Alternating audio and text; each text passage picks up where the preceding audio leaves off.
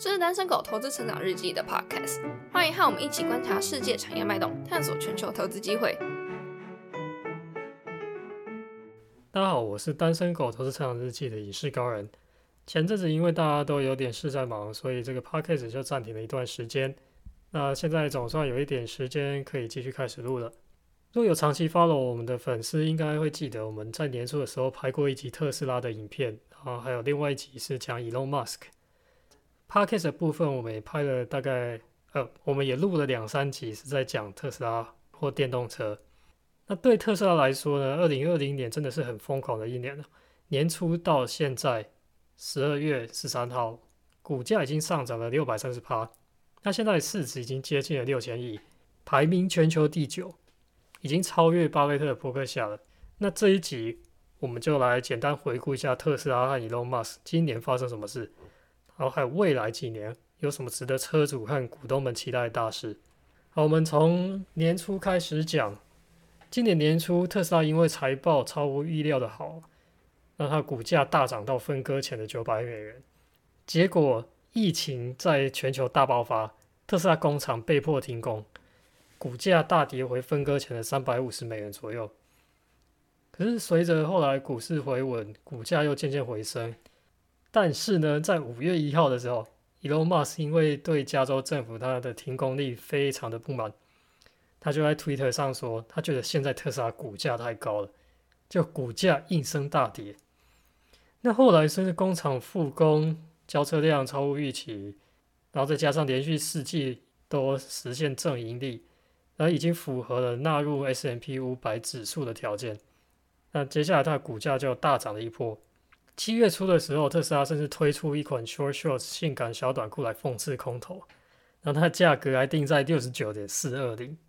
这个六十九点四二零是一个非常神奇的数字，我们在之前 podcast 上面有讲过。那这个 short shorts 呢，一下就卖光了。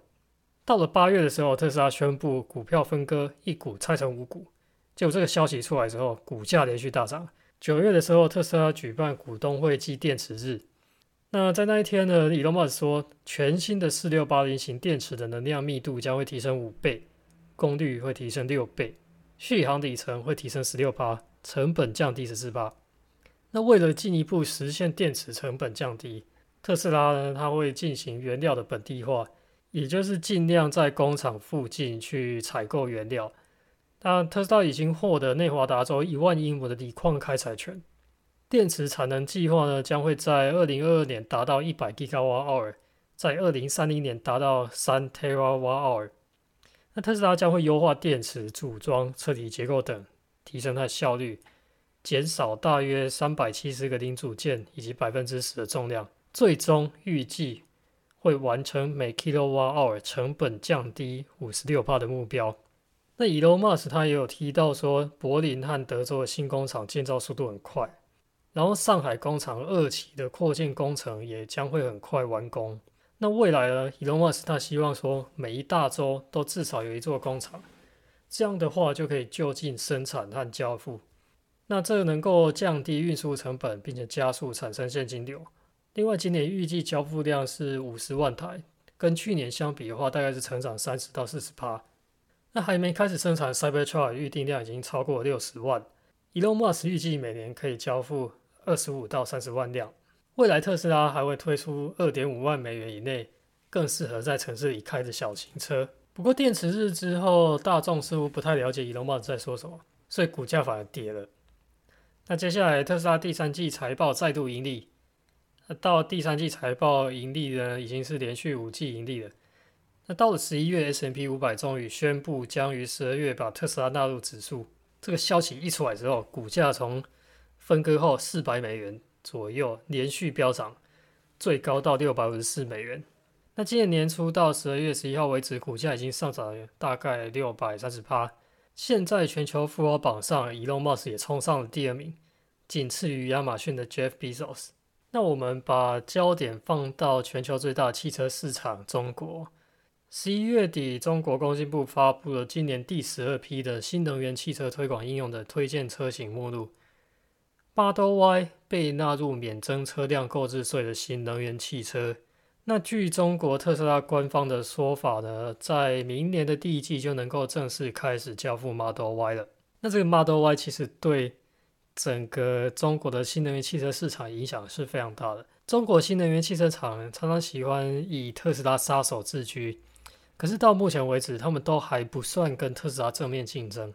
他们真正的竞争对手不是现在的 Model 3，而是明年才要开卖的 SUV 车款 Model Y。像现在的理想 ONE。小鹏 G3、蔚来 ES 六、ES 八全部都是 SUV，和 Model 3的目标客群其实不是很相同。那现在特斯拉销售的 SUV 车款 Model X 又属于比较高端的产品，这个价格一般人比较负担不起。那从美国的销量趋势来看呢，现在这个比较低价的 SUV Model Y，明年在中国开卖之后，很可能就会成为特斯拉杀手们的杀手。那为什么这个车型很重要？在中国，SUV 销量占乘用车总销量超过四成哦。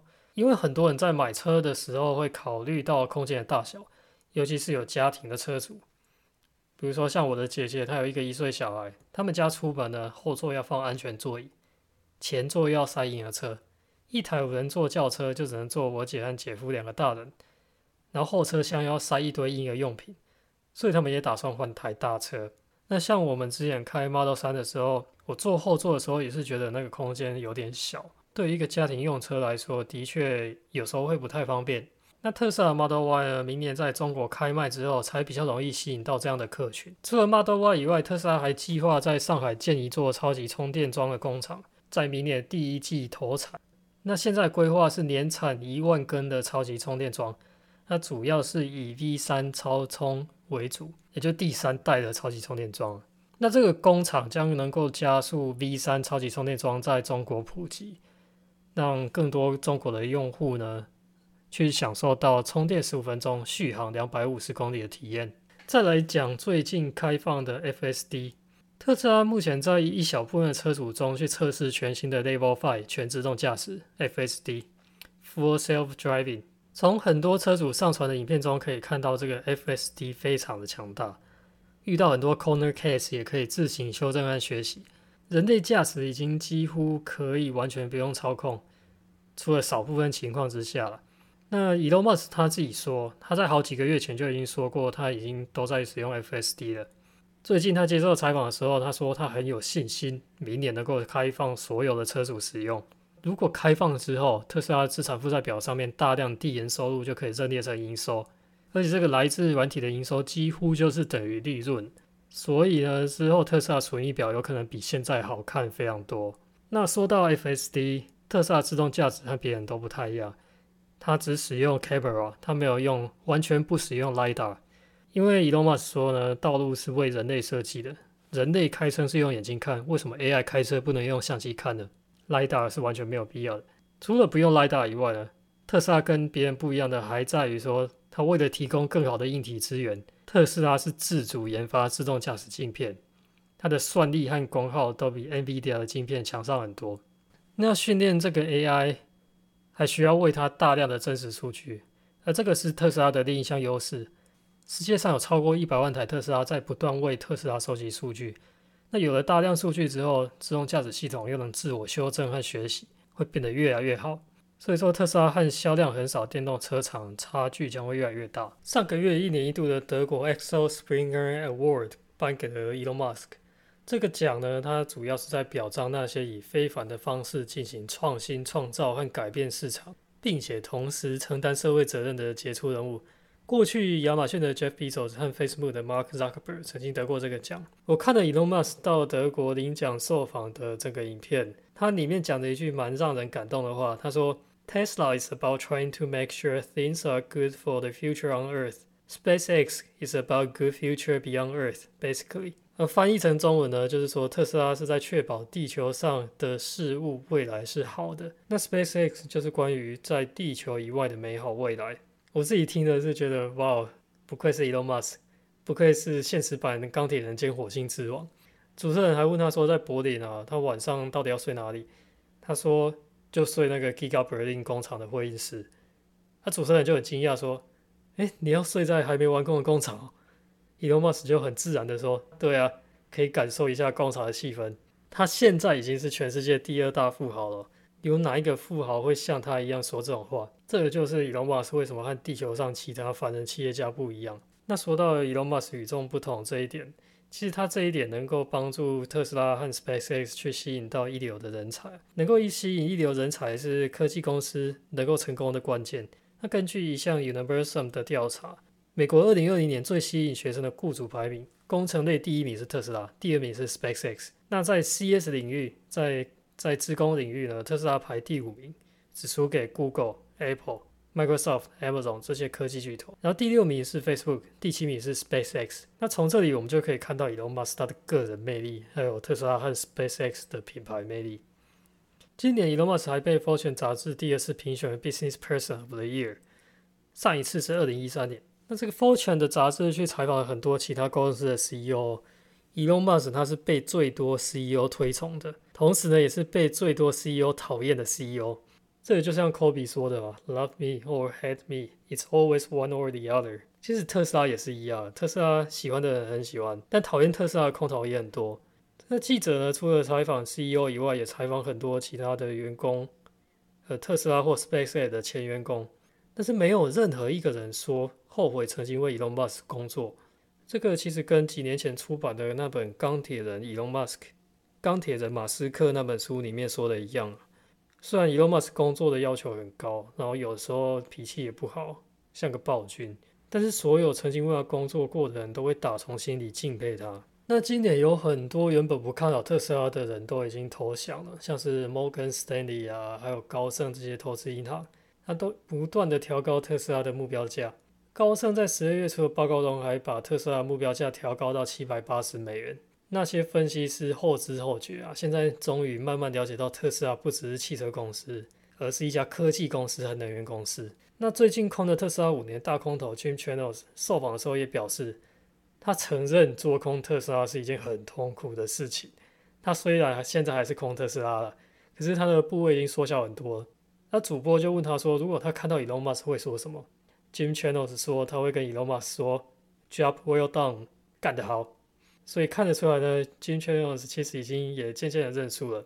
不过十二月初，Michael Burry，也就是在二零零八年次贷风暴的时候大赚一笔的那一个大空头，他也加入了 Jim Chanos 和 David 艾因红这些避险基金经理人的行列，开始做空特斯拉。我想他以后一定会后悔做这个愚蠢的决定。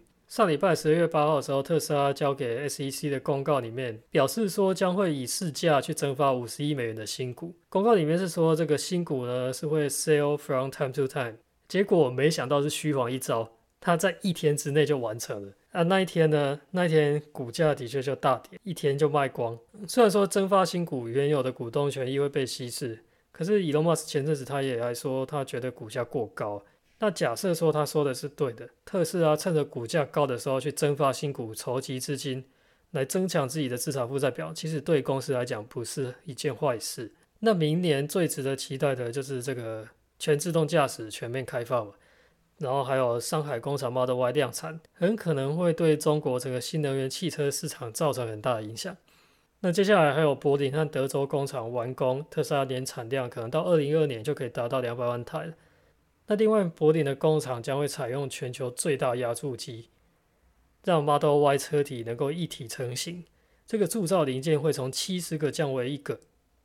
它的优点是能够减少重量、噪音，还有生产成本，还能够提升它的安全性和续航力，还有生产效率。再来呢，Cybertruck 预计在二零二一年底交车，不过如果要大量生产，可能还是要等到二零二二年之后。